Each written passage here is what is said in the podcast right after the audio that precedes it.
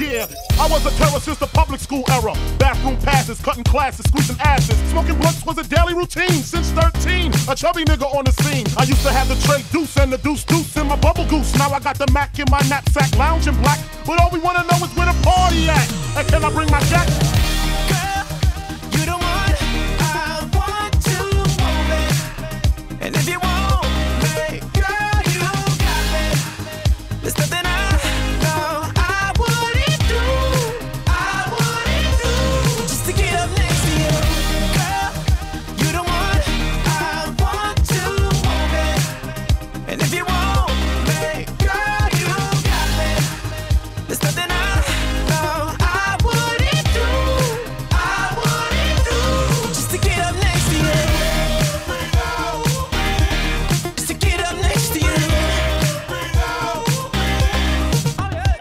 open the door.